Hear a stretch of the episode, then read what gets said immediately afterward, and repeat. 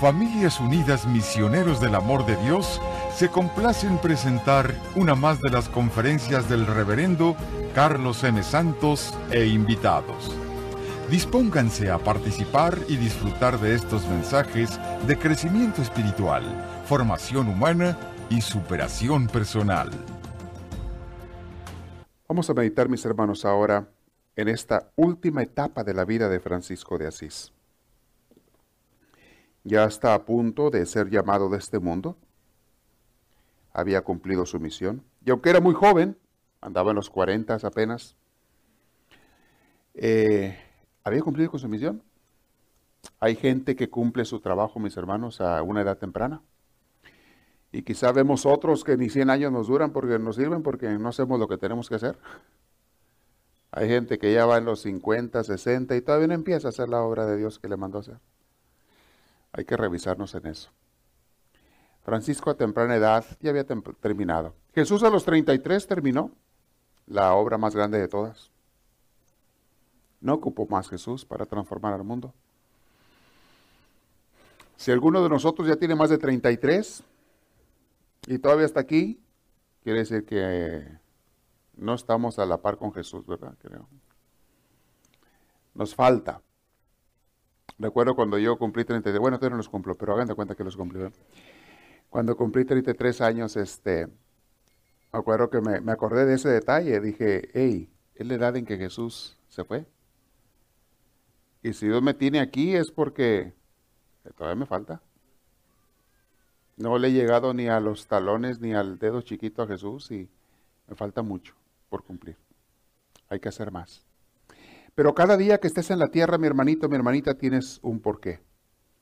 Hay una misión.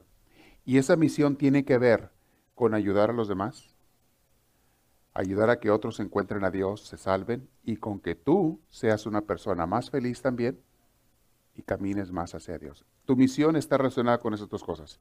Ayudar a los demás y ayudarte a ti. Y cuando digo los demás, no es nada más tu esposa, tu esposo y tus hijos. Ah, ah, eso es apenas el comienzo. Los demás es toda la gente que Dios te pide que seas un instrumento para ellos. Francisco ya andaba, pues había retirado, ya estaba viviendo sus últimas etapas de su vida y anda, lo acompañaban el hermano León, a veces el hermano Maceo, a veces otro hermanito, pero nada más andaba con dos, tres hermanos. Andaba él solo, le ayudaban porque estaba enfermo Tenía todo su hígado, sus intestinos, su estómago destrozados, el páncreas destrozado. Había quedado, ya estaba casi ciego, porque una enfermedad que adquirió en los ojos. Muy cansado eh, de la vida, no se había cuidado mucho quizá en la vida y había agarrado enfermedades que no tenían cura en aquel entonces. Entonces estaba mal de salud Francisco, muy mal. Lo tenía que ayudar a veces para caminar. Y Francisco comienza esta última etapa de una intimidad con Dios. E, a eso va Él, es lo que Él quiere. Les dice así los hermanos, vean cómo nos muestra aquí el autor que le dice. Carísimo, les dijo un día, porque fueron al monte Albernia. Fueron a ese monte que para Francisco él le traía recuerdos muy hermosos, donde él había tenido varios retiros. Y los lugares donde has tenido encuentros con Dios siempre se te quedan grabados. Nunca lo vas a olvidar. Y ese monte era una montaña, dicen que muy bonita, como tantas que hay en Italia fue a esa montaña, pidió que lo llevaran y él le gustaba quedarse en cuevas o en chocitas que hacían ahí de, palos y de, ramas. Pero a él le gustaba estar allá y se encontraba con Dios. Fue para allá y les dijo, carísimos, se aproxima la hora de la gran partida. Estoy a pocos pasos de la casa del Padre. Necesito estar a solas con mi Dios. Necesito adresarme para presentarme pulcro ante la luz quiero estar solo. Si llegaran seglares a visitarme, atiéndanlos ustedes, les dice. El único enlace entre ustedes y yo será Fray León.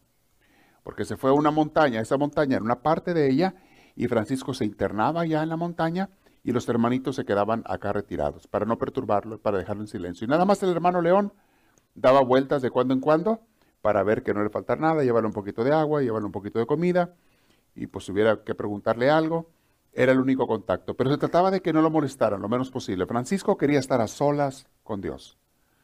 Y no hay ninguna manera más profunda de encontrarte con Dios que a solas y en silencio.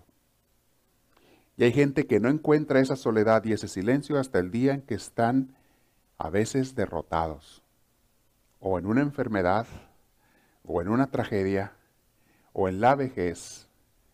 Hay mucha gente que hasta entonces, ya a veces más de necesidad que de ganas, se encuentran a solas y en silencio. Y para mucha gente, esos son los momentos más íntimos con Dios.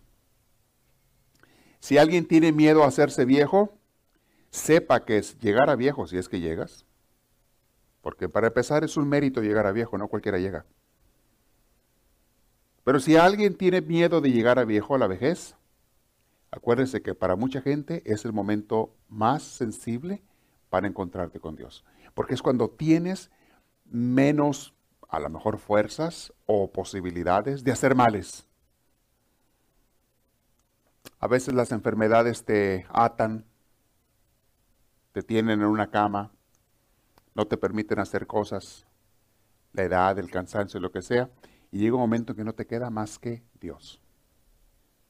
Y es un buen preludio, es una buena preparación para encontrarte con Él. Francisco toda su vida había estado buscando a Dios, pero ahora que ya sentía él que se iba, con mayor razón quería él estar a solas con Dios. Y Francisco no tenía que estar solo, pero él procuraba estar a solas. Y en este caso, se fue a hacer un retiro en esa montaña. ¿Qué será después de mi muerte? preguntaba Francisco. Está escrito, dice el autor, en el crisol del fuego se purifica el oro. Albernia fue para Francisco una, misteriosa alternancia de fuego y agua. Porque en este, en este retiro que se fue a la Albernia, de varias semanas, tuvo momentos de consolación hasta el delirio y también tuvo momentos de calvario, de Getsemaní. Fue una mezcla de mucho gozo de encuentro con Dios y mucho sufrimiento también. Y mis hermanos, a veces los dos vienen juntos. Y al grado de tu sufrimiento es el grado del gozo que Dios te da. Mucha gente, si tú no reniegas en el sufrimiento, no significa que no lo vayas a tratar de quitar, si es una enfermedad o algo, trata de quitarlo, claro. Pero si tú no reniegas contra el sufrimiento y lo aceptas en tu corazón, entonces después de él te viene un gozo igual o más grande en encuentro con Dios que el sufrimiento que tuviste.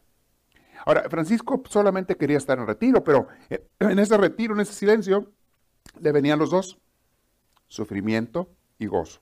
Vamos a ver un poquito de eso enseguida. Ya hacía un año y medio que a Francisco no le llegaba la desolación. Ahora regresó. Pero la desolación es cuando te sientes así derrotado, te sientes desolado, los problemas, las preocupaciones, los pensamientos, eso te causa desolación. No más que esta vez a Francisco, que ya había madurado mucho espiritualmente, la desolación en Albernia, en esta ocasión, fue diferente. Le llegó a él como una tristeza, pero serena. Era una pena, una tristeza profunda, pero serena. Si ustedes se pueden imaginar, tener tristeza en tu corazón, pero tener serenidad. Es muy distinto a tener tristeza y tener depresión. Él tenía tristeza y serenidad. Era por tanta madurez que había adquirido él, ya no le hacían los males igual. Muchos de esos eran ataques del enemigo, que venía a su mente, o oh, ya para morirse le viene un ataque, el último ataque del enemigo, que hasta lo invadió con ratas. Pero eso viene en la siguiente charla, eso viene en la siguiente clase. Eh, no creas que el enemigo se va a rendir contigo cuando sigues a Dios. Hasta el día que te mueres muchas veces trata de hacerte la lucha, pero ah, mientras más lucha Él, más tienes a Dios. La fuerza que tienes de Dios es inmensamente más grande. Cuando eres una persona de Él, un hombre una mujer, te ataca el enemigo, pero yo como les digo, por cada diablo que el diablo te manda, Dios te manda dos ángeles o tres ángeles. Y un ángel solo se tumba cien diablos no te tumba. Sí, el enemigo da lata, pero no te tumba. Se le renovaron todas las cicatrices de repente cuando estaba en retiro este, esta ocasión. Volvió a recordar a los hermanos opositores que lo habían atacado. Lo volvieron a atacar. Volvió a venir los pensamientos y los sufrimientos, mis hermanos, casi siempre vienen por los pensamientos y por los rechazos que tenemos hacia esos pensamientos o hacia esas cosas. Francisco ya varias veces en el pasado había aceptado lo que Dios quisiera, pero luego se le olvidaba.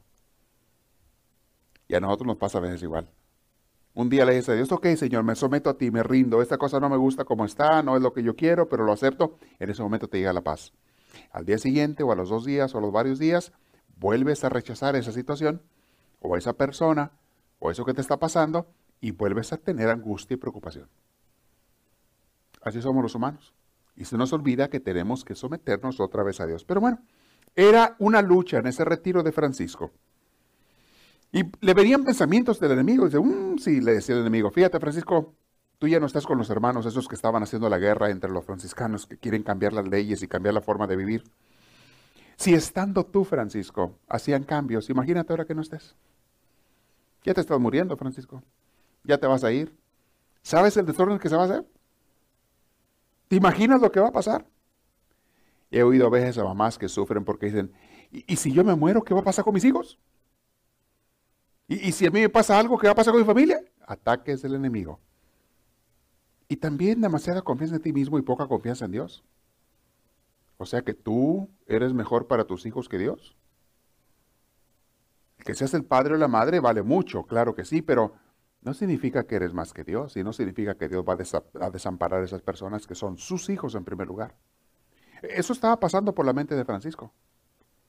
¿Qué va a pasar con los hermanitos? En uno de los peores momentos dicen que salió de la choza a toda prisa, salía corriendo desesperado porque los pensamientos le iban y le venían cuando estaba en ese retiro. Y, salía corriendo de repente hasta agarrar aire, hasta que se tranquilizaba y luego ya volvía a la choza otra vez. Y le decía a Dios en oración, Eterno Dios, ahí lo tienen escrito, Eterno Dios, apaga estos ardores, calma mi fiebre. Y repetí esta frase muchas veces. Por favor, Señor, apaga estos ardores, calma mi fiebre, porque eran pensamientos que le atormentaban. Y mis hermanos, entiendan, los tormentos más grandes de tu vida no son por los dolores físicos ni las cosas que nos pasan de fuera. Los tormentos más grandes de tu vida vienen por pensamientos malos, de rencor, de coraje o de miedos. Esos pensamientos traen tormenta y dolor a las personas. Y Francisco estaba siendo atormentado así. No puede ser, se dijo a sí mismo. La ira y la turbación son explosivos que destruyen la fraternidad. Él empezaba a darse cuenta. Era una lucha interior entre el mal y el bien. Decía ahí, pero no puedo tener ira, porque eso va a destruir la comunidad. No debo sentir ningún coraje o hostilidad en contra de los opositores. Eso sería como dar una lanzada contra el corazón de Dios.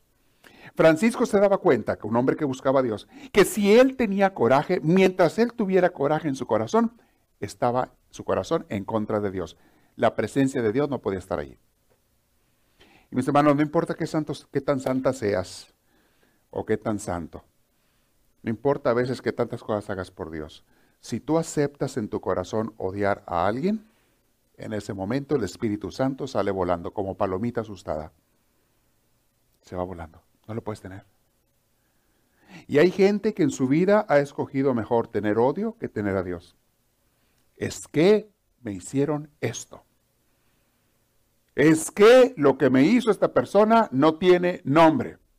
Es que, ok, escoge ese odio o Dios, pero no puedes tener los dos. Pero lo que me hizo, ya sabemos lo que te hizo. Ya, ya lo dijiste mil veces, lo sigues, repite, repite, repite, te lo repites, se lo repite a todo el mundo. Ya sabemos, la pregunta sigue siendo la misma. Escoge o ese odio o Dios en tu corazón. Pero es que no puedo sacármelo de perfecto. Pídele a Dios que te lo saque.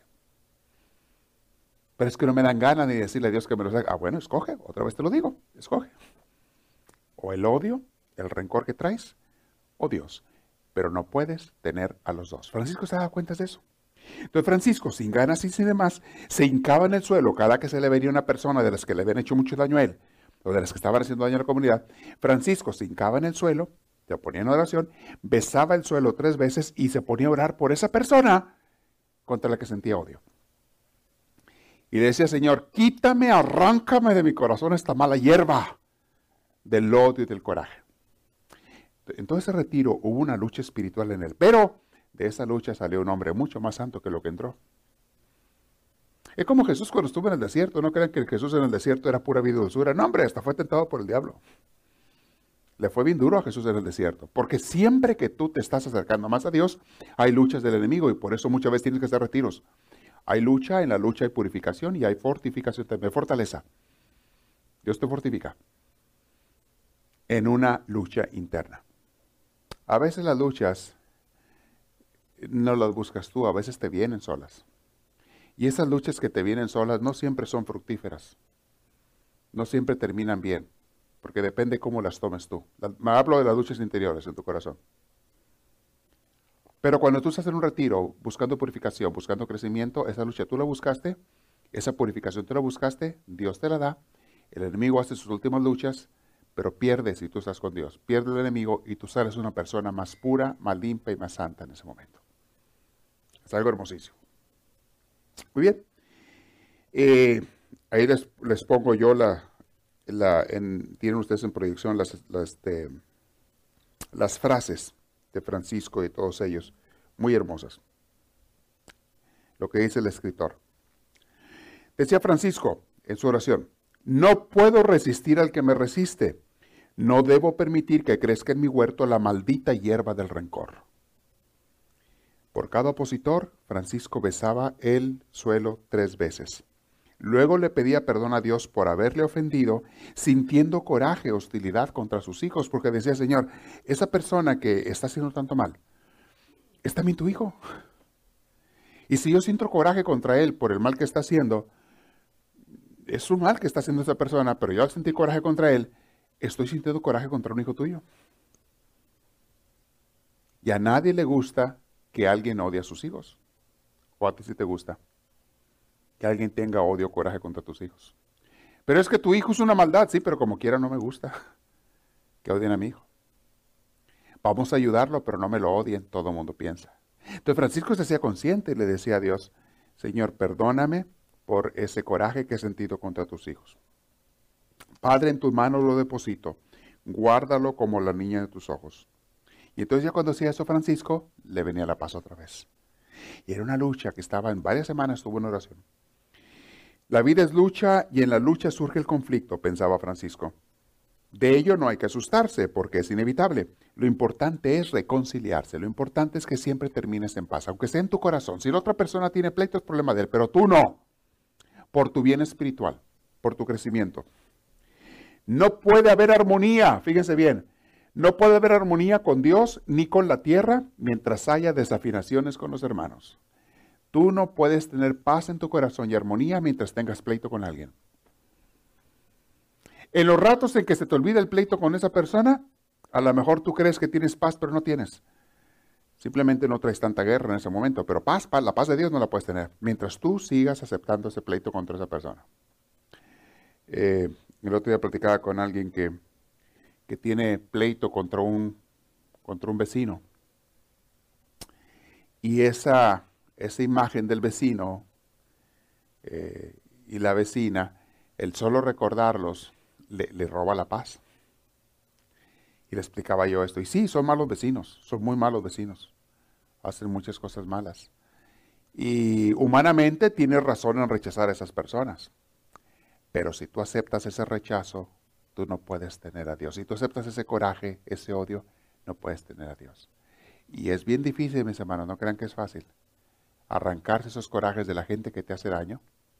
Es bien difícil y hay que hacer lo que hacía Francisco, hincarte en el suelo aunque no tengas ganas. Señor, perdóname, ayúdame y arranca esa hierba de mi corazón. Arranca esa mala hierba. ¿Ven? No es fácil, pero es lo que es, lo que tenemos que hacer. Francisco recuperaba la paz. Fray León iba y a veces le gustaba espiarlo. En los últimos años de la vida de Francisco, Fray León, este que lo acompañaba, fue el que escribió todos los datos de todo lo que pasaba con Francisco y también pues todo lo que Francisco le platicaba y de la vida de Francisco. fue de los que más escribieron sobre la vida de Francisco, Fray León. Ya cuando muere Francisco, después todo eso lo empezaron a, escribir en libros y a hacer la vida de él. A Fray León era medio chismosillo. chismoso en el sentido, no de que anduviera contando cosas, no. En la cosa que andaba husmeando, curioseando. Francisco se metía allá en el bosque, estaba haciendo oración y Fray León se iba entre las ramas a verlo, a ver qué estaba haciendo. Y varias veces dice Fray León que se lo encontraba, o sea, siempre se lo encontraba, muchas veces en oración, pero varias veces se lo encontró elevado del suelo. Estaba en, el aire, en la oración. Y ido en su oración, en su contemplación, en su encuentro con Dios Francisco. En una de estas que estaba elevado muy alto Francisco, fue Fray León y le besó los pies a Francisco y se regresó corriendo. Francisco no se dio cuenta porque en ese momento él estaba arrobado en su encuentro con Dios. Pero él fue y le besó los pies y se regresaba. Y se sentía mal, Fray León, le decía, Diosito, perdóname por este atrevimiento y todo, pero no pude aguantar la curiosidad. quería él, él admiraba mucho a Francisco y quería mucho, pues no sé, que se le pagara algo de Francisco. Este, y es lo que hacía él. Fray León. Este, Francisco tenía momentos, como les digo, en ese tiempo en el Monte Alberna muy, muy profundos. Eh, un día empezó un mes de ayuno. Dentro de todo eso empezó un mes de ayuno y soledad. Ya además, aparte de la soledad que ya tenía, todo dijo, ahora vamos a empezar un mes de ayuno y soledad en honor de San Miguel. Y Francisco entonces hacía todavía más sacrificio, más ayuno. Eh, una noche fue Fray León a la hora acostumbrada a decir maitines con Francisco. Maitines es una oración que se hace a la medianoche. Fue con él. Y escuchó Fray León que Francisco decía adiós y repetía esta frase. ¿Quién eres tú y quién soy yo? Y lo repetía mil veces. ¿Quién eres tú y quién soy yo? Mis hermanos, cuando estás en un contacto íntimo con Dios en contemplación, te salen palabras que no es tanto el significado de las palabras, sino lo que hay en tu interior al decir esas palabras. Es mucho más profundo, mucho más grande que el significado de las palabras. Cuando decía él, ¿quién eres tú y quién eres yo? Era porque Francisco estaba experimentando una unión, una infusión, una unión total y plena con Dios. Y las palabras salen sobrando. Yo les he platicado que tuve unas experiencias así hace años. Y yo era una frase la que repetía a Dios, que era lo mismo. Señor, te siento más a ti que a mí. Estoy más seguro que tú estás aquí que de que, de que estoy yo. Y le repetía yo eso una y otra vez a Dios. E, es el, e, no sabe ni qué decir. En la experiencia de Dios está aquí, tú desapareces. Y todo es Él. Y no pierdes la conciencia de ti. Sabes quién eres, sabes qué persona eres, pero de repente ya tú como que eres nada y Él es todo. Tú sigues siendo tú, pero Él es todo. Y yo les digo, pruébenle. Pónganse a orar unas dos horas diarias por 20 años y lo van a experimentar. Pero no lo dejen. Hay gente que ora dos minutos y ya cada tres días. Y luego quieren tener experiencias de Dios. No, pues no. Solamente cuando tú pasas mucho tiempo con Dios orando y eres perseverante, es que puedes llegar a tener esas experiencias de Dios. Y Dios te las da cuando Él quiere. Cuando Él quiere pero sí las da a veces. En las noches profundas, el hermano Francisco salía de la choza y se sentaba en las rocas bajo el cielo estrellado, y se perdía, se quedaba ido viendo las estrellas de Dios. Experimentaba una mezcla de fascinación y espanto, anonadamiento y asombro, gratitud y júbilo. En esta época de la vida de Francisco alcanzó lo que otros hermanos llaman la iluminación. Esta es la época en que Francisco tuvo la iluminación. Eh, ese, ese contacto ya con Dios, donde todas las cosas te maravillan. Las personas, las criaturas, las plantas, todo te maravilla y no te hace falta ver mucho. Cualquier cosa que veas, te maravillas. Ves todo sin juzgar y con puro gozar. Saboreas todo al ver, al escuchar. Francisco ya estaba quedando ciego y empezaba a escuchar con más finura los cantos de los pájaros, el ruido del viento, el sonido de las hojas. Empezaba a oír todo aquello y le causaba un placer inmenso y se gozaba en estar oyendo. Y lo que veía, cuando veía, aunque sea un poco, lo disfrutaba tanto Francisco. Era eso es la iluminación. Y te digo una cosa, ojalá que tú y yo lleguemos a eso en esta vida. Cuando comienzas a experimentar esas sensaciones, ya no te hace falta nada. Y todo es Dios. Y de todo le das gracias a Dios.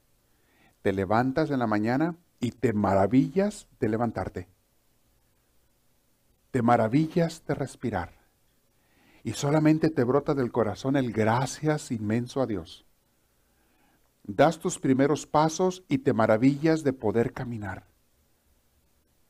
Ves algo o te ves en el espejo y te maravillas de verte allí o de ver las cosas. Tocas el agua y te gozas en el agua. La bebes y más te gozas todavía. Y así, pruebas un bocado de comida y te sabe a gloria, hasta una tortilla con sal te sabe a gloria. Es la gente que ya llegó a la iluminación, porque ya no quiere nada más que a Dios y, y la presencia de Dios que está en todo. Y te digo una cosa, si te empeñas y sigues luchando y sigues aprendiendo y escuchando y buscando, vas a llegar allí. Los grandes, eh, los carmelitas hablan mucho de esto. Los budistas hablan mucho de la iluminación. Ellos también le tiran a llegar ahí, a ese contacto directo con Dios. Aunque Dios le llame de otra manera, es el mismo Dios. Eh, en todas las religiones se da esto. Hay gente, hombres y mujeres, que llegan a ese contacto último y final con Dios. Y Francisco llegó allí. Se, maravillaba de toda la tierra, le brotaban los salmos de alabanza como el Salmo 8. Señor, qué admirable es tu nombre en toda la tierra. Qué admirable, hiciste todas las cosas con el poder de tus dedos, de tus manos, la luna y las estrellas. Y al hombre nos has creado. ¿Y qué es el hombre, Señor, para que te acuerdes de él? ¿Qué soy yo para que te acuerdes de mí? Y a la vez me maravillo, Señor, porque tú eres todo y tienes todo. Te brota todo eso en una admiración total. Y si te pones a meditar en esas palabras que te estoy diciendo, y si las escuchas una y otra vez, y tratas de hacerlas carne y vida, no te sorprendas de que puedas de repente tener momentos de iluminación. Y Dios a mucha gente que está comenzando a seguir a Dios, le da probaditas para que sigan buscando y para que un día la encuentres el vivir en la iluminación. Es gozarte de todas las cosas. Y luego ves a la gente que anda como loca allá en el mundo buscando felicidades pasajeras y materiales, buscando los placeres de la carne, los placeres del mundo, y te da tristeza ver a esa gente, dices tú, pobrecitos que perdidos andan. Andan buscando como locos afuera de ellos lo que solamente pueden encontrar adentro de ellos. Y es Dios. Yo sé, para muchos al estar yo hablándoles esto, les estoy hablando en chino, ya sé. Pero algo se les queda. Una frase se te queda. Y es una semillita que estoy dejándote. Y un día te va a dar fruto. Y un día vas a decir, ah, creo que ya entiendo de qué se trata eso. Eso que el Padre nos platicaba, eso que Francisco vivió, eso que tantos hombres y mujeres han experimentado. Ya creo estar entendiendo comienzas a saborear el vivir en la presencia de Dios. Y decir las palabras de San Pablo que les decía la otra vez, Señor, ya no vivo yo, eres tú quien vive en mí. O vivo sin vivir en mí, decía Santa Teresa. Muero porque no muero, decía ella. Cosas, frases que expresan una persona que está en comunión con Dios. Francisco vivía en admiración, en sorpresa, en, fascinación. Así como tú cuando fuiste la primera vez a Disneylandia que te fascinaste, pero mucho más. Y no tienes que ir a Disneylandia. Es con las cosas que ves cada día. Porque son más maravillosas que lo que hacen ahí. Lo que Dios hizo es más maravilloso que lo que hacen los hombres. Si tan solo te hicieras consciente de ello. Un ser humano que tú veas enfrente de ti si tú te pusieras a captar sin juzgar, a observar y a saborear con tus ojos lo que estás viendo, te darás cuenta que es una maravilla inmensamente más grande que 100 Disneylandes juntos. Un solo ser humano. ¿Y cuántos ves todos los días y ni te importan? Ni los pelas. Ni a ti mismo te tomas en cuenta. A veces. Hay tantas cosas maravillosas que Dios ha hecho. Cuando Francisco acababa por aceptar gozosamente que Dios es, lo que ocurría todas las noches, entraba en una especie de embriaguez telúrica y la vida se le tornaba en omnipotencia y plenitud. O sea, se dejaba llenar por Dios Francisco en esos momentos, en ese retiro. Ah, después de la purificación y las luchas venía más gozo. Y cada vez eran menos las luchas, porque ya era más la purificación que se había logrado, y cada vez era más el gozo de su encuentro con Dios. Al aceptar gozosamente que Dios es y yo no soy, quedaba franqueada aquella distancia, y en ese momento la distancia y la presencia se fundían. Francisco era el hombre seducido por el abismo de Dios. Por otra parte, era el hombre golpeado y vencido por el peso de la gloria. Francisco estaba siempre sorprendido. Algo maravilloso que pasa en esos estados. El hermano siempre en tensión y apertura, en estado de salida hacia el admirable. Cuando su alma sale hacia Dios, solo tiene palabras monótonamente repetidas, definitivamente incapaces de conceptualizar lo que vive. Era algo muy, muy profundo. Ya había desaparecido Él y todo era Dios. Mis hermanos, ¿saben cuál es uno de los más grandes obstáculos para que tú experimentes a Dios? Es que estamos imaginándonos que Dios es un ser lejano o separado o aparte de mí. Estamos imaginándonos que Dios es un ser, una persona, aparte de mí, a la que tengo que complacer, a la que tengo que hacer, no sé, darle cosas, a la que... Y te digo una cosa, Dios no está aparte de ti. Tú eres parte de Dios. Tú estás en Dios. Dios es como el aire. Si tú piensas que el aire es algo que está aparte de ti, qué equivocado estás. Tú estás dentro del aire y el aire te da vida. En el aire está el oxígeno que te mantiene vivo. Y no puedes imaginarte el aire como algo separado de ti porque tú nunca has estado fuera del aire. Y cuando has estado unos segundos, por ejemplo, abajo del agua, te das cuenta cuánto te hace falta el aire e inmediatamente sales a buscar el aire. Es igual con Dios. No puedes estar sin Dios.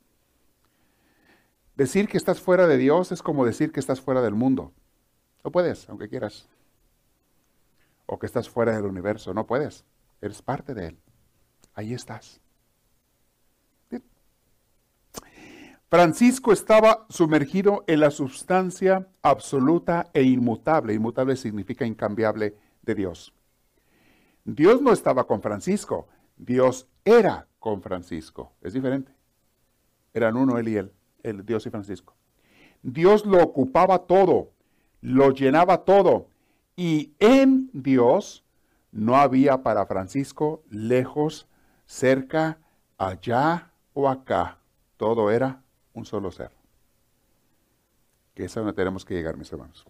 Ahora, cuando llegues al cielo, ahí vas a estar aunque no quieras inundado, bañado de la presencia de Dios. Eso es el cielo. Por eso es un gozo inmenso, infinito que no te puedes imaginar. Porque estás inundado, bañado de la presencia de Dios ya sin ningún obstáculo. De la carne, de la materia, de nada. Estás completamente en Dios. Eran noches embriagadoras aquellas. Francisco se gozaba y se iba con Dios y su deseo era unirse más a Dios y estar totalmente purificado, preparado para el encuentro final con Él.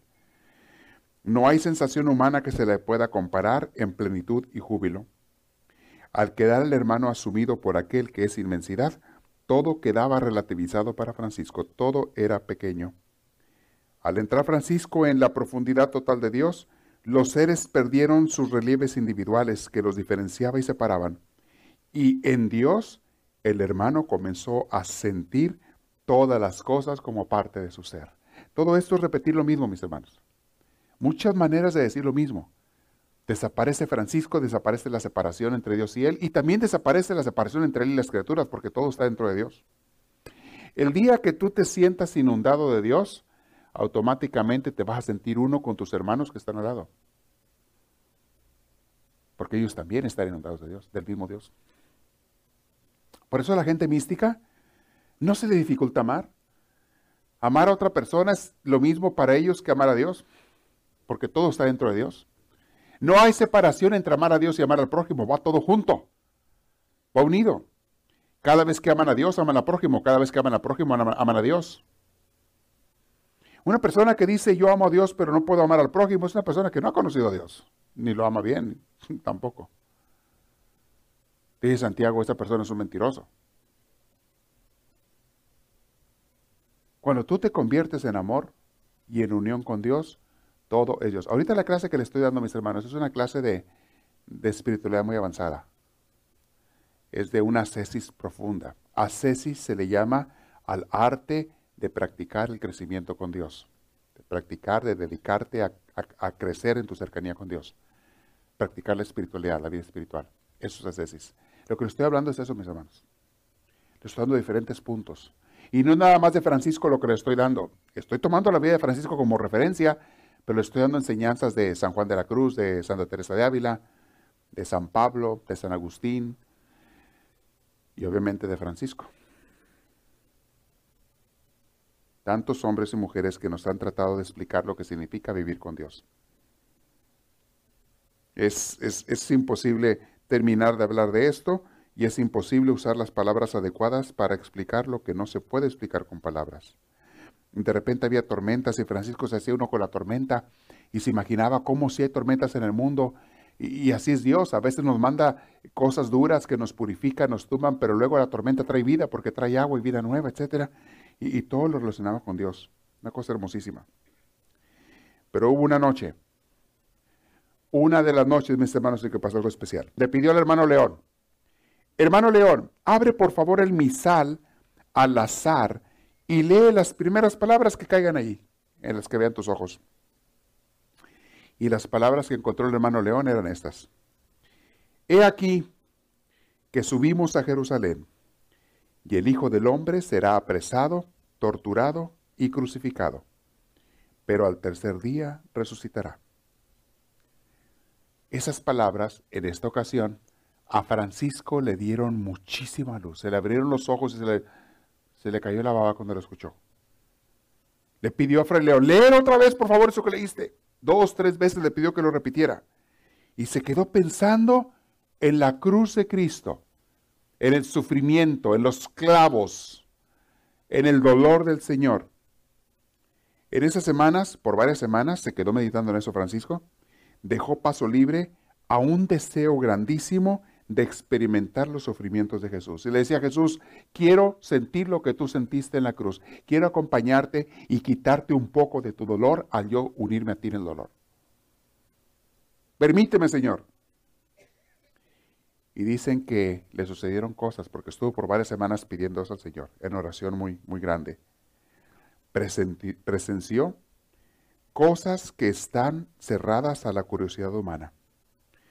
Quieto, Inmóvil, el hermano se dejó impregnar de los sentimientos de Jesús y participó de la experiencia profunda del crucificado.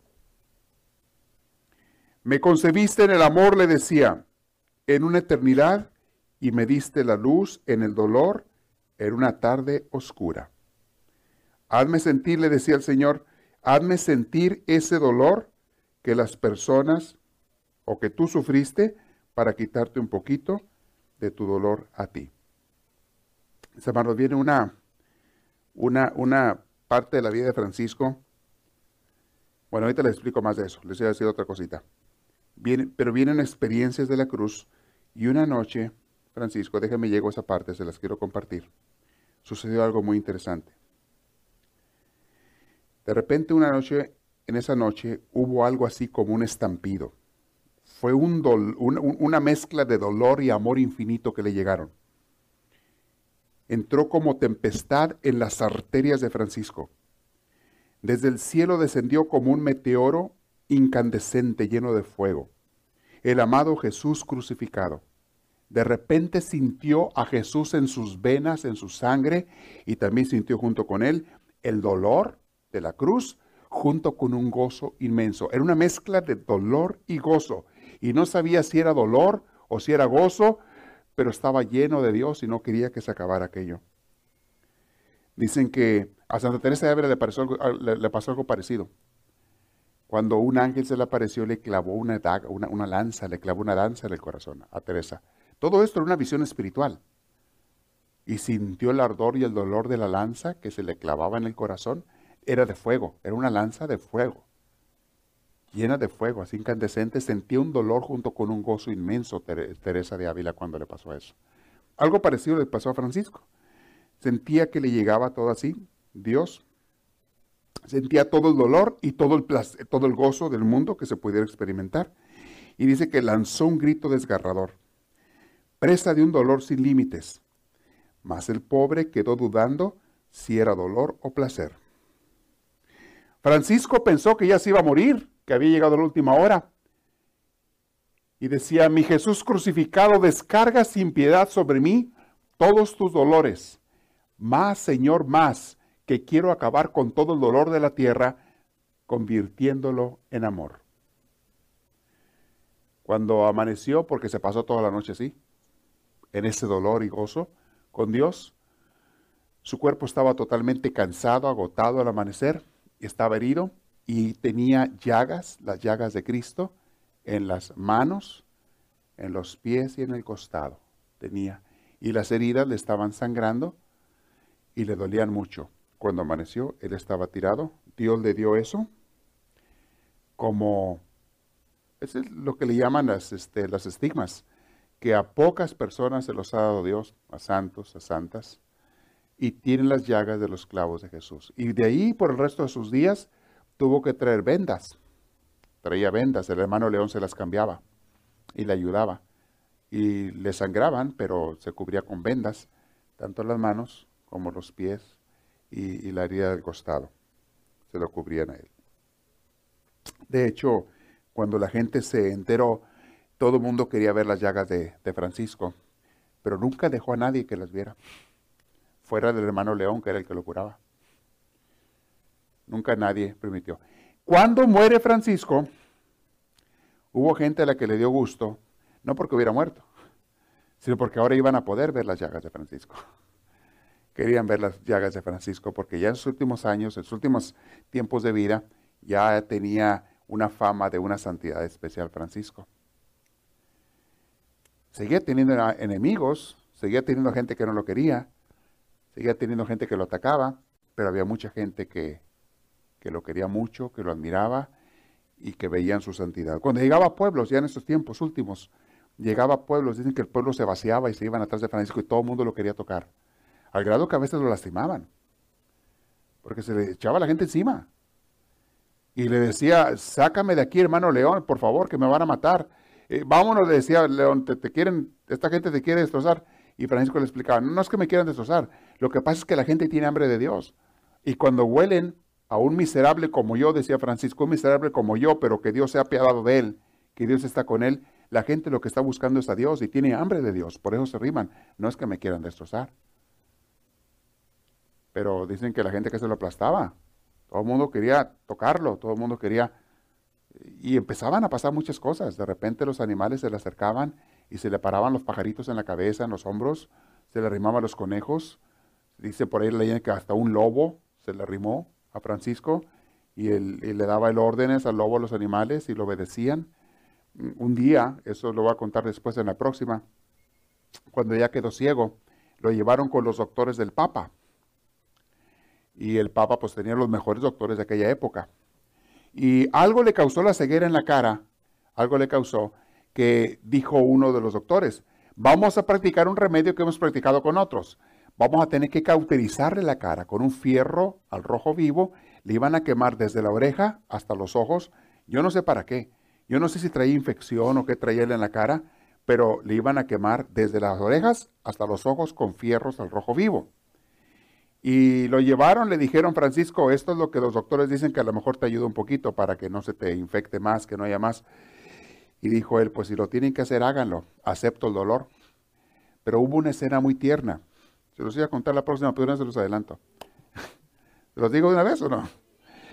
Hubo una escena muy tierna. Cuando estaba allí en una de las salas con los doctores del Papa y lo iban a cauterizar, dice, le dio mucho miedo a Francisco. O sea, cuando empieza él a oír, ya, ya veía muy poco, cuando empieza a oír que empiezan a calentar el fogón, tener un fogón con leña y carbón allí, y empiezan los, a sacar los fierros, como hace cuenta fierros, para ponerlos al, rojo vivo, lo están calentando los fierros, y a él eh, le dio mucho miedo. Y en ese momento se para de la cama donde estaba y se hincó ante el fogón y empezó a hablarle al fuego. Le dice, hermano fuego, tú sabes que yo siempre te he querido mucho. Yo siempre te he respetado y te he admirado y le he agradado a Dios, te he amado por, por Dios tu Creador. Te he amado mucho y siempre te he dado las gracias por todo el favor que nos has hecho en muchas cosas yo te voy a pedir un favor hoy, hermano fuego, le dice. Cuando me apliquen el calor, el fuego tuyo, que me quemes, no me, no me quemes tanto, que no me duela tanto. Te suplico, por favor, hermano fuego. Te lo pido por Dios, te lo pido. Entonces se acostó Francisco, traen los fierros del rojo vivo y le empezaron a quemar. Estaban por, el hermano León y otros hermanos salieron corriendo, no querían ver. Y nomás se quedaron los doctores con él ahí. Ni una sola queja, ni una sola lágrima, ni un solo dolor. Dicen que él estaba tranquilísimo y le estaban quemando la carne. Terminaron de quemar y les dijo, dijo Francisco, ¿ya acabaron? Sí, no sentí nada. Hagan más si necesitan. Quemen todo lo que tengan que quemar. No importa, no sentí nada. No sintió absolutamente nada. Cuando en eso les llaman a los hermanitos, al hermano León y al otro que entren, eh, Francisco se rió de ellos, dijo, miedosos, ustedes salieron corriendo. Ya ven, el hermano Fuego no me hizo nada, para que vean. Y así empezaron a pasar muchos detalles en la vida de Francisco, este, milagrosos, así prodigiosos, y vamos a ver en la próxima vez. Déjenme ver si me falta algún punto de lo que les iba a compartir de hoy. Ahora, una frase bien hermosa que un día meditando con el hermano León, ya de aquí en adelante son puros cosas, frases, eh, momentos, eventos que el hermano León escribió, que sucedían con ellos, entre ellos. Un día le dijo, hermano León, escribe esto. Le dijo Francisco, escribe. La carne se desmorona como una pared ruinosa. Cuando haya caído el último pedazo, aparecerá la espaciosa estancia de luz. Qué alegre estoy, hermano León. Hemos vencido. Es la victoria de la nunca desmentida misericordia de Dios. Aleluya. Dice que el hermano León lo cuidaba como un niño. Estoy buscando una frase que, que les quiero compartir. Lo cuidaba como si fuera un niño y él se dejaba cuidar. El hermano León parecía como si fuera su mamá y él se dejaba cuidar. Mis tesoros están pues en un lugar seguro. Qué feliz soy, hermano León. Frases que le decía. Pues yo no soy tan feliz, hermano Francisco, le decía Fray León, porque cuando tú te mueras a mí me van a porrear.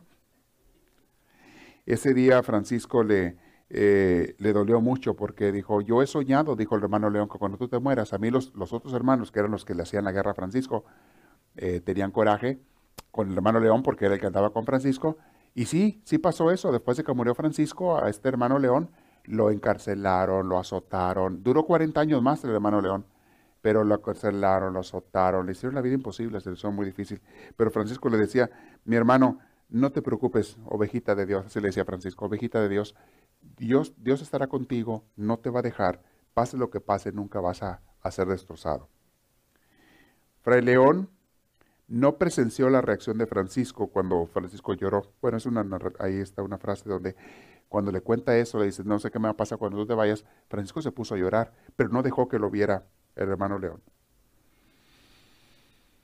Y aquí está este, lo que les acabo de contar. Francisco se sentía casi desesperado, no por el fantasma del futuro, sino porque se apoderó de él una profunda turbación. Él era, hombre de paz y cuando la paz se le escapaba, se sentía morir. Sintió triste, tristeza por lo que le dijo el hermano León en esa ocasión. Muy bien. Esta es la frase, aquí está. Un día le preguntó el hermano Francisco a León, hermano León, dime una cosa, ¿cuál es el atributo, la virtud más hermosa de Dios?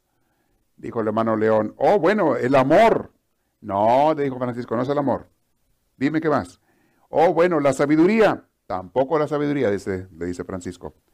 Escribe, hermano León, la perla más rara y preciosa de la corona de Dios es la paciencia. Porque Dios siempre nos tiene paciencia. Nos espera, nos espera. Ese día estaba inspirado Francisco con la paciencia de Dios y por eso le dijo eso al hermano León. El hermano lo escribió la paciencia que Dios nos tiene. Siempre nos está esperando, aun cuando nos hayamos alejado de Él. Dios es muy, muy paciente. Y aquellos que ama de una manera especial Dios, les da muchas oportunidades. Quién sabe si Dios debiera hacerlo o no, pero Dios les da muchas oportunidades. A muchos nos da oportunidades, una y otra vez. Es algo que hace Dios. Muy bien. Luego le dijo, sigue escribiendo, hermano León. La malevolencia, o sea, la mala voluntad que alguna gente tiene, la malevolencia es excremento del mismo Satanás. Lo peor que puede haber es la malevolencia, porque hay gente que quiere hacer el mal. Dice, es excremento del mismo Satanás. Algo horriblísimo. Y decía, ¿cómo deseo tener un corazón puro y paciente, hermano?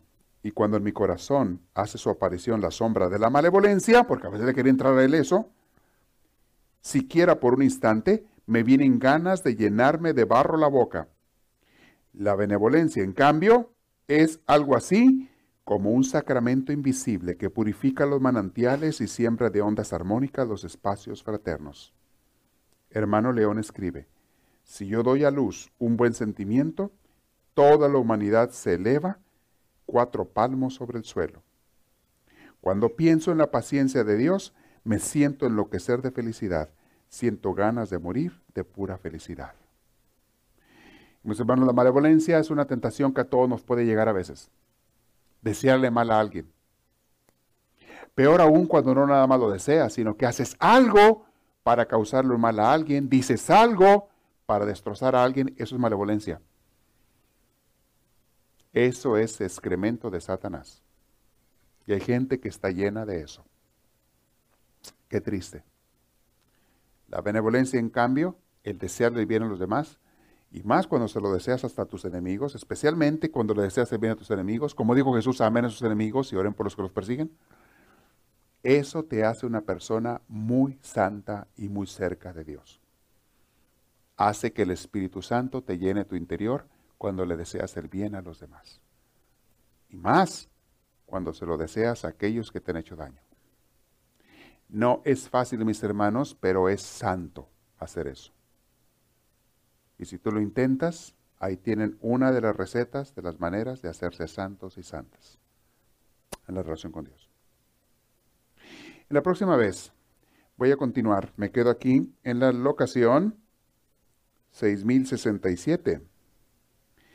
Voy a, terminar este curso hablándoles de la última etapa y la muerte de Francisco y de una mujer maravillosa en su vida que vuelve a aparecer. En la última etapa de su vida vuelve a aparecer Clara. Clara, que siempre estuvo allí, aunque ella estaba en el convento de San Damián con las hermanitas de las hermanas pobres, que después se llamaron las Clarisas. También las conocen algunos como las franciscanas, pero su nombre es las Clarisas, por Clara. Eh, ella estuvo presente en los últimos, en la vida de Francisco, lo, también lo cuidaba. Le ayudaba al hermano León a cuidarlo. Ella era la que le preparaba comidas, aunque ya casi no podía comer Francisco. Calditos y cosas así. Y le lavaba la ropa. Se aseguraba, porque mucha de su ropa estaba llena de sangre por las heridas de las estigmas. Y por vomitaba sangre, Francisco, estaba destrozado su estómago, a veces vomitaba sangre y demás, estaba muy mal. Y Clara se encargaba con mucha delicadeza, con mucho amor y cariño de estarle lavando su ropa. No tenía más que un cambio, ¿no? Iba y se la lavaba y se la traía a Francisco. Y no era más que una túnica burda, no era gran cosa, pero a veces las vendas también se las tenía que lavar, traía vendas de las manos, de los pies, y pues esas vendas estaban llenas de sangre. Y con mucha amor y delicadeza ella, ella se la lavaba. Bueno, pero esos detalles los vamos a ver la próxima vez. Quiero saber si hay preguntas, comentarios el día de hoy sobre lo que hemos visto. le van a arrimar un micrófono. ¿Captaron un poquito? Les quise dar ahora un poquito de lo que es la vida de un santo, de una persona mística. Las últimas etapas de Francisco. Ahora, muchas veces el misticismo, mis hermanos, este llega con, con la enfermedad y con la muerte. ¿eh? Santa Teresita del Niño Jesús, los últimos meses de su vida estuvo bien enferma, bien grave de tuberculosis y de eso murió. Y en esos momentos fue cuando terminó de escribir su libro, su autobiografía. Pero yo pienso que fueron, siempre fue una gran santa ella, pero esos fueron los momentos en que estuvo más, más cerca de Dios. En el dolor, en el sufrimiento, en la cruz, es cuando más experimentan a Dios. Santa Teresa de Ávila, cuatro siglos antes, igual, estaba muy enferma, la última etapa de su vida estuvo muy enferma y fue cuando más experimentó cosas maravillosas de Dios. ¿Qué les quiero decir, mis hermanos? Como les he dicho muchas veces, cuando estás en la cruz es cuando está Dios más cerca de ti y cuando más lo puedes experimentar. Cuando estás en el placer, los placeres del mundo, es cuando menos puedes experimentar la presencia de Dios. Aunque no sean placeres malos, hay placeres del mundo que son buenos, pero por alguna razón los placeres de la carne evitan que el, espíritu sobresalga y se encuentre con Dios. Por eso mucha gente escoge lo que es la penitencia, el ayuno, el silencio, los retiros, para poder tener un encuentro con Dios. O sea, quitarle placeres a la carne para que el espíritu pueda sobresalir y encontrarse con Dios. Empezando por Jesús, que se fue al desierto a orar, ayunar por 40 días, para poderse encontrar profundamente con su Padre Celestial antes de empezar su misión en la tierra. Y también es cuando el enemigo se suelta porque sabe lo que Dios está haciendo en ti. Sabe lo que Dios va a hacer en ti. Y se suelta el otro, pero nunca gana. Nunca gana porque tú ya estás buscando a Dios. Dios no va a permitir que el enemigo te venza. Te va a tentar, te va a probar una y otra vez. Y Dios lo permite para que tú decidas ante Dios y ante el diablo a quién escoges. ¿Quién estás escogiendo? ¿No hay preguntas? Bueno, yo sí tengo una, padre. Sí. ¿Cómo puede uno estar en tristeza y al mismo tiempo tener paz? ¿Algo así dijo usted? Ajá. Una tristeza con paz. Ajá. Serenidad. Y es. Cuando lo experimentes, vas a, te- se te va a contestar tu pregunta. Hay veces que nos suceden cosas en la vida, problemas. Se muere un ser querido, por ejemplo. Te duele, te duele. Tienes tristeza en tu alma. Pero si eres una persona de fe, de relación con Dios, junto con esa tristeza tienes una paz. Una paz en tu interior. Lloras calladita, en silencio, sin escándalos ni gritos, y no porque estés reprimiendo el dolor, no, no, no, no, porque no, simplemente porque no tienes desesperación, al contrario, tienes mucha esperanza. Solamente la persona desesperada grita de dolor cuando le sucede una tragedia. Y desesperado significa desesperado, que no tienes esperanza. Y así estaba Francisco, sufriendo, pero con mucha paz. Y el sufrimiento le venía por sus ideas, pensamientos que el enemigo le estaba dando, esos ataques que le venían. Por eso le venía. Oh, pero el gozo que sentía enseguida no tenía límites, no tenía comparación. Y cuando pasas por esas circunstancias, yo los he pasado, obviamente no al nivel de Francisco, pero los he pasado. Cuando pasas por esos momentos, le dices al Señor, Señor, si para experimentar este gozo contigo tengo que sufrir todo lo que sufrí otra vez, échamelo cien veces. Se lo dices. Porque cuando estás en medio del dolor, del sufrimiento, a veces reniegas, a veces protestas, a veces, pero luego, pero lo aceptas por Dios porque Él lo quiere. Después te viene un gozo, una paz, una presencia de Dios, una serenidad, una, pero es un gozo, gozo, gozo, gozo en tu corazón que le dejes a Dios, Señor, si para yo sentirte así en este gozo tuve que pasar por eso, échamelo cien veces más. Porque no es nada. No se compara el sufrimiento que tuve con el gozo que tú ahora me das. No se compara. Yo no sé si ustedes lo han sentido alguna vez, quizá algunos y otros no, pero los que lo han sentido saben de qué estoy hablando.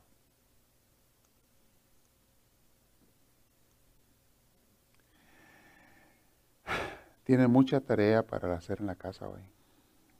Mucha comida para meditar. Y los que escuchen el CD pueden captar muchas cosas que a lo mejor no captaste porque es mucho, mucho, mucho lo que les di. Y aunque no era una clase de espiritualidad, les di mucho de espiritualidad basado en la, en la vida de Francisco, de vivencia con Dios. Y es mi afán, es mi sueño, es mi esperanza que todos ustedes, que todos nosotros, lleguemos un día no lejano a ser grandes amantes de Dios, como estos hombres y mujeres. Grandes amantes de Dios. Vas a darte cuenta que no hay nada más en esta vida que valga la pena más que eso. Y te vas a dar cuenta que todos los tesoros de la tierra son basura, son nada, comparado con la amistad y el amor íntimo con Dios. Y el amor íntimo con Dios, no cualquiera lo experimenta en esta vida, nomás aquellos que se empeñan y se dedican a amarlo íntimamente a Dios.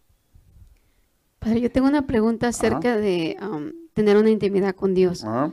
A mí ayer se me dijo, una persona se me acercó y este, me habló de Dios, pero me dijo que no todos son mis hermanos en Cristo, que porque solamente son aquellos que tienen una intimidad con Dios, pero los demás no. Ah, ¿qué Que porque dice que, que, am, que todos creen y que hasta el diablo cree, lo mismo que usted ha comentado. Pues no sé, qué, no sé qué está hablando esta persona, ¿verdad? No tengo la menor idea. ¿Cuál es su definición de intimidad con Dios? ¿Cuál es su definición de hermanos entre nosotros? ¿Cuál es su definición de, de- de- no sé, habría que preguntarle a esa persona, ¿a qué te refieres con intimidad con Dios? ¿A qué te refieres con amor? ¿A qué te refieres con, con hermandad? No sé de qué está hablando. Ok, entonces si, si una persona no está llegada, bueno, am, no tiene un acercamiento con Dios, no asiste a la iglesia, no está en oración, eh, esa persona, como le llaman, dicen hereje, ¿verdad? O No. ateo, ¿no son mis hermanos en Cristo? Sí, todos, aunque no te guste. No, no, yo no, yo, yo no digo nada, pero ayer ese me dijo eso que, que No son hermanos que están en el mismo caminar que uno o que la persona que está con Dios, pero pues no dejan de ser tus hermanos. Pueden ser hermanos que están desviados y ahí va nuestra tarea, tratar de acercarlos a Dios. Ahí va nuestra tarea, salvar a esos hermanos. Pero el hecho de que anden mal no significa que no son hermanos. Sí son. Todos. Y si son hijos de Dios, son hermanos tuyos, porque tú también eres hijo de Dios, ¿no? Entonces la pregunta es, ¿son o no hijos de Dios esos que andan desviados y perdidos? Y que a veces se condenan. Muchos de ellos se condenan. Aún condenados son hijos de Dios y son tus hermanos. Por eso tenemos que hacer la lucha porque no se condenen. Que por nosotros no quede, mis hermanos. Y tenemos que, este domingo escuchen la predicación, no voy a hablar de eso. Voy a hablarles de otro tipo de- de evangelización. ¿Cómo hablarle a aquellos que son amables? Siempre estamos pensando en predicarle a todo mundo y hay que hacerlo, está bien. Pero hay unos que te rechazan y otros que te aceptan. Ok, yo les voy a hablar de aquellos que te aceptan este domingo. Basado en la cita bíblica, cuando Jesús dice, cuando lleguen a un pueblo, vayan con aquel que los reciba, entren en su casa y denles la paz de Dios. Cuando encuentren a una persona de paz, lleguen a su casa, quédense allí, acepten que les den de comer, coman allí y bendigan a esa gente. Y cuando otros no lo reciban, no gasten energía, no se queden ahí, salgan de ese pueblo, sacúdanse el polvo de las sandalias y váyanse, que sobre ese pueblo, sobre esa gente va a caer una maldición peor que la que cayó sobre Sodoma y Gomorra. Esperamos que esta reflexión les haya fortalecido en su progreso y crecimiento, tanto humano como espiritual. Para pedidos de CDs o más información, escríbanos a los Estados Unidos al P.O. Box 1000, Anaheim, California. Código postal 92815. Que Dios les bendiga y les conceda una vida llena de su gracia, su espíritu, su gozo y su paz.